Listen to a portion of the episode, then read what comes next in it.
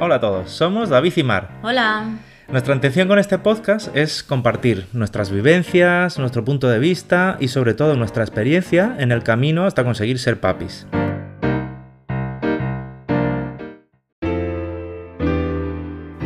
Podcast Cosa de Dos.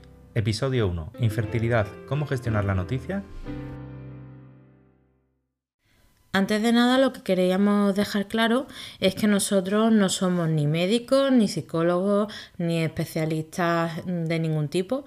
Eh, simplemente lo que queremos con este podcast es compartir nuestra experiencia y si sirve de ayuda para todas aquellas parejas que estén empezando en el camino de la infertilidad o bien ya estén metidas de lleno, pues ya nos damos por satisfechos. Y sobre todo que no estamos solos en, este camino de la infertilidad, ¿no? No, somos muchos, mucho más de lo que mm, se piensa. Y como nuestra máxima siempre ha sido darle visibilidad al tema, pues aquí estamos. Sobre todo también deciros que nuestra historia, nuestra historia tiene un final feliz, por lo que si oís de fondo algún balbuceo algún gritito, pues es nuestro bebé de tres meses, Mateo. Mateo. ¿Cuándo decidimos pedir ayuda? Pues nosotros decidimos pedir ayuda cuando, bueno, hay que empezar diciendo el momento en el que nos planteamos mm, que era el momento de ser padres. En el 2013 decidimos que había llegado la hora de ampliar la familia y decidimos ponernos manos a la obra. Y nada, que no había forma. Nada. Así que bueno, pues decidimos dar el paso y ir a, a un especialista, ¿no? Bueno, en nuestro caso eh, hablamos con, mi ginecólogo en ese momento, cuando llevamos como un año y medio o así de búsqueda, y nos dijo que, que bueno, que podíamos esperar un poco más, que me mandó a mí una pastilla y que siguiéramos intentándolo. Pasó un año, ¿no? Sí, aproximadamente. Y bueno, pues nada, no seguía sin funcionar. Seguía sin funcionar. Con lo que el siguiente paso pues era iniciar el tratamiento de reproducción asistida. Bueno, realmente antes de que él no dijera nada, en su consulta normal eh, decidió hacernos pruebas. En el caso de David, pues le mandaron un seminograma, un seminograma normal.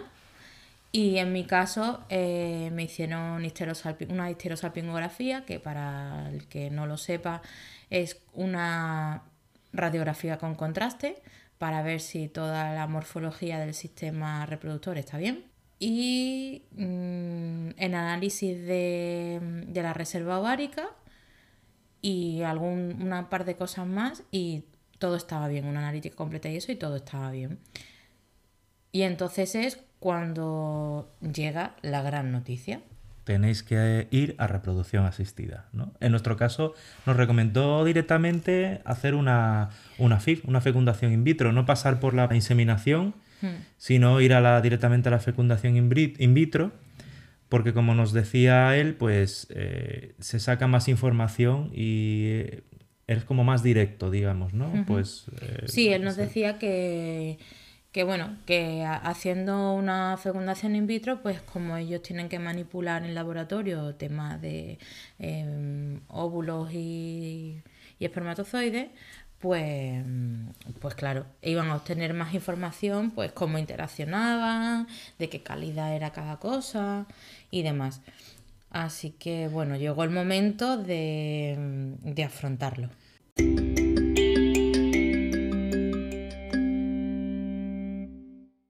¿Cómo afrontamos el momento en el que nos comunican que tenemos que recurrir a reproducción asistida?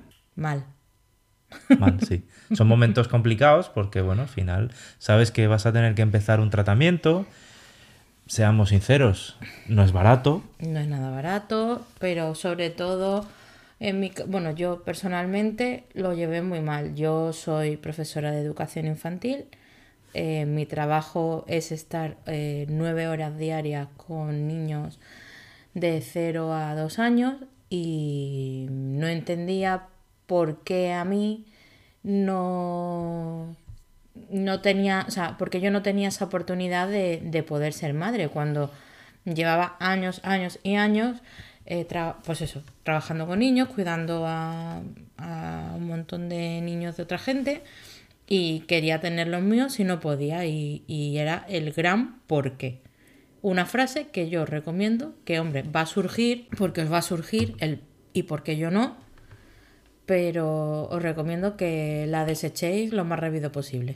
También hay cierta presión social porque eh, en nuestra cultura, ¿no? Parece mm. que el objetivo de una pareja es tener hijos cuando una vez que te casas te empiezan a preguntar, bueno, ¿y ahora los niños? Bueno, ¿y ahora los niños? Y tú al final vas, vas viendo que no lo puedes conseguir, la gente al final no tiene todo el tacto que quizás eh, debería haber y al final, pues eso, hay cierta presión de... Hay una gran presión social. Sí, de, que una pareja pues tiene que seguir ciertos pasos mm. una vez que se casa, tener niños. Y hoy en día, pues tú puedes decidir no tener niños porque no, te apetece, no quieres o, lo que sea. Y, o no puedes. Y nadie tiene por qué juzgarte ni nadie tiene por qué dar por hecho que es lo que tú quieres. En nuestro caso sí lo queríamos.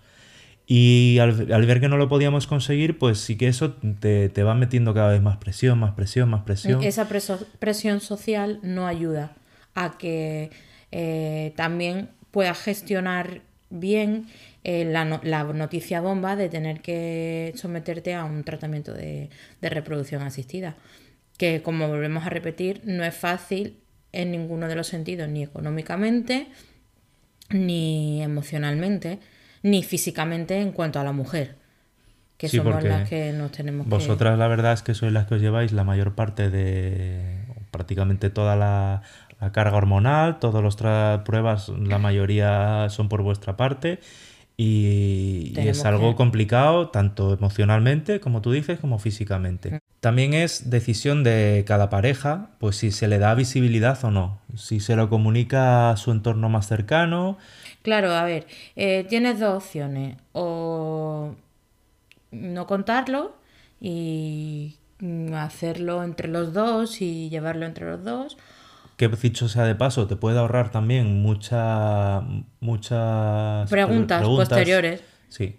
Porque al final estás en un momento complicado y bueno, pues la gente que te quiere pues te, pregunta cómo vas, qué tal, ta, ta, ta, Y eso es verdad que en un momento dado te puede llegar a agobiar. Pero por otro lado, pues están las personas que deciden pues como hemos dicho, darle visibilidad, ¿no? Contarlo y abiertamente y que la gente sepa que, que, no puedes tener hijos de momento, pero que lo estás intentando por todos los medios. Claro, a ver, tampoco es salir a la ventana y gritarlo, pero sí que en nuestro caso mm, necesitábamos eh, normalizarlo. O sea, hacer que todo esto fuera algo pues natural. Pues como el que va al médico necesita ir a un especialista pues porque tenga según qué problema, pues esto es lo mismo. El que mm, tiene una desviación de tabique va al otorrino y a que se la arregle, pues nosotros igual. Eh, queremos ser padres y gracias a Dios existen métodos que te ayudan a conseguirlo y pues vas a un especialista a que te trate. O sea que es algo mm, de lo más natural.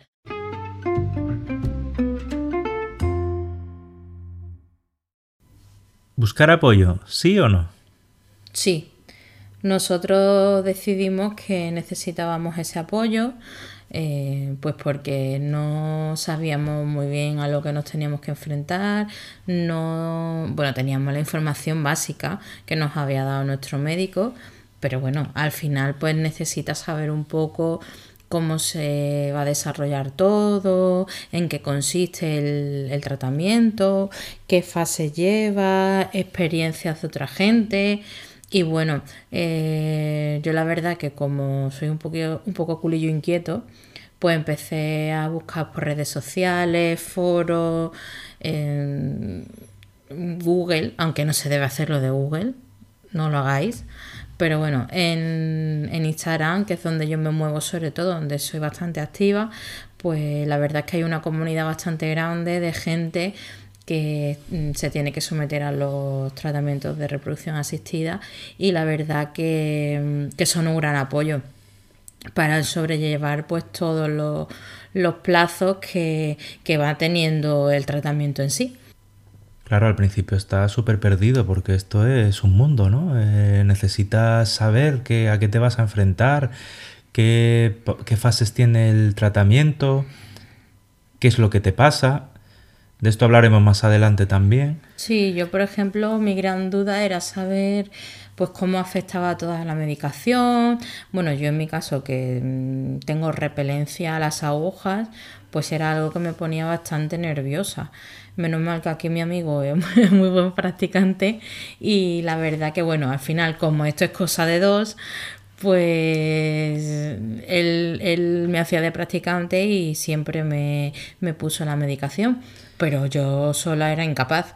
Y bueno, un poco eso, todo lo desconocido de saber la de medicación, cómo va a afectar a tu cuerpo, a tu estado de ánimo, etcétera, tu vida normal. Entonces, bueno, pues como os he dicho, pues yo al final eh, recurrí un poco a la experiencia de otras personas, eh, pues que me contaran un poco lo que habían pasado, cómo se habían sentido, que a ver, que nunca te... las comparaciones son odiosas y evidentemente cada una lo vive de una manera diferente. Pero bueno, tener ese punto de referencia, pues la verdad es que viene muy bien. Y hablando de apoyo, es muy importante el que tiene que haber entre la pareja. Sí, eso es básico no enfrentarte a un tratamiento de reproducción asistida sin tener un apoyo total al 100% de tu pareja, la verdad es que es bastante complicado. Hay que estar los dos muy concienciados de mm, pues eso, desde dónde te vas a meter, de que va a ser un camino bastante complicado. Emocionalmente es complicado, hay altibajos, hay momentos en los que un, un miembro de la pareja está más bajo, otros momentos son los que está el otro. Claro, hay que complementarse en ese sentido.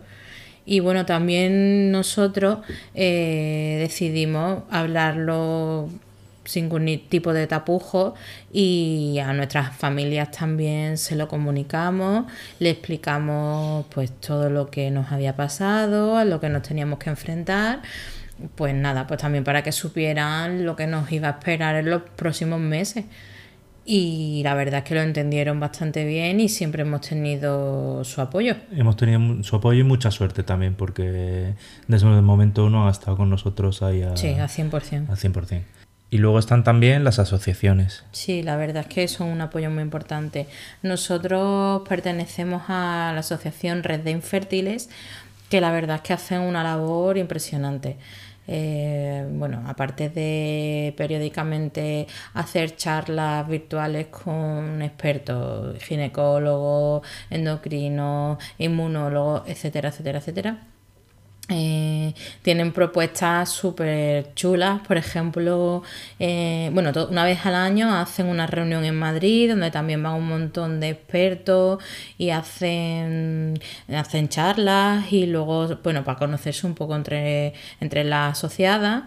Y también, por ejemplo, en Navidad, que es una cosa que a mí me gusta mucho, hacen un amigo invisible, que la verdad es que ponerte en contacto con alguien que está pasando lo mismo que tú, que te hace un regalo sin saber realmente al 100% por lo que estás pasando, porque tú das una pequeña restricción, pues mira, recibir ese pequeño regalo, ese pequeño, que no tiene por qué ser nada material, pero bueno, simplemente una carta contándote y diciéndote, oye, que estoy aquí, que yo te entiendo, que te apoyo, que sé por lo que estás pasando, pues la verdad es que reconforta un montón. Y luego aparte ellas, la verdad es que también hacen una labor muy importante en cuanto a negociar según qué beneficios con, con diversas clínicas, que por ejemplo a nosotros en nuestro caso pues nos vino muy bien, porque en la clínica con la que hicimos el tratamiento gracias al cual vino Mateo, pues tenía muy buen trato con ellos, entonces la verdad es que nos beneficiamos bastante.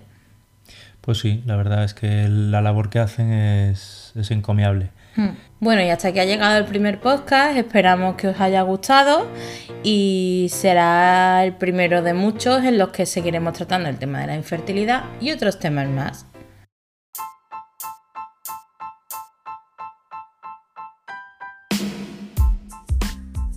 Gracias por llegar hasta aquí. Si os ha gustado podéis seguirnos en anchor.fm barra cosa de dos, dejarnos algún comentario, seguirnos en Instagram y escuchar nuestro podcast. Hasta la próxima. Bye.